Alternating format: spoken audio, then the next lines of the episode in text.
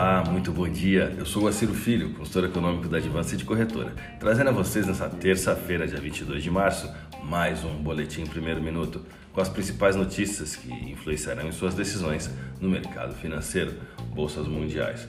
A bolsa de Xangai encerrou o dia com alta de 0,19%, enquanto a bolsa japonesa Nikkei alta de 1,48%.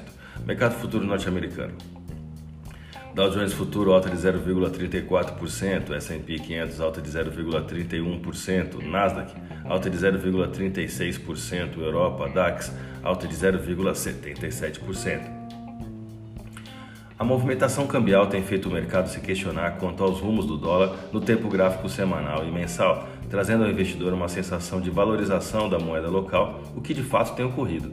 O real brasileiro ganhou terreno nos últimos 81 dias, registrando uma alta de 13,47% frente à divisa norte-americana. No calendário econômico, há uma expectativa pela divulgação da ata da última reunião do Copom, que será divulgada hoje, do relatório trimestral de inflação do Banco Central, na próxima quinta-feira, e da leitura de março do IPCA 15, na sexta-feira. E sendo assim, fica prematuro prever qualquer tipo de cenário. Analisando os fatores macroeconômicos, o receio de um aperto monetário agressivo por parte do Fed, que deve priorizar o combate à inflação, resulte numa forte desaceleração da atividade econômica segue entre os principais pontos de cautela da, por parte dos investidores. O mercado vai avaliar os novos discursos de Jeremy Powell, visando calibrar as expectativas com relação a uma possível aceleração do ritmo de alta de juros.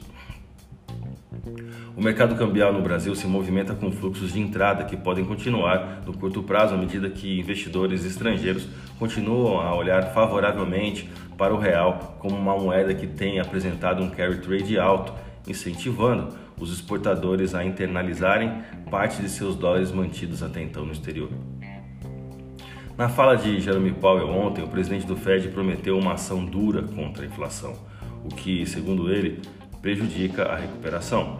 Powell disse que o Fed continuará a aumentar as taxas até que a inflação esteja sob controle e pode ficar ainda mais agressivo que o aumento da semana passada, que foi o primeiro em mais de três anos.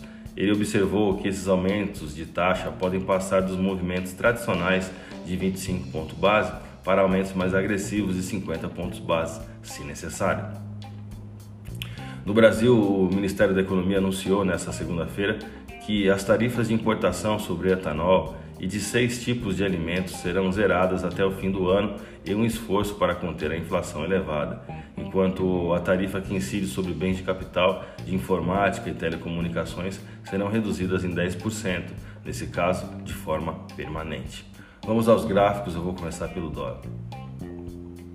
A sequência de queda em cinco pregões já totaliza uma desvalorização de 4,41%, levando a paridade de dólar real em mínimas vistas somente em 29 de junho de 2021. O volume de negócios no último pregão foi de 156 bilhões de reais em contratos futuros de dólar negociados na bolsa brasileira, queda de 1,73% no dólar à vista, com taxa spot de 4,9361. Olhando para o euro agora.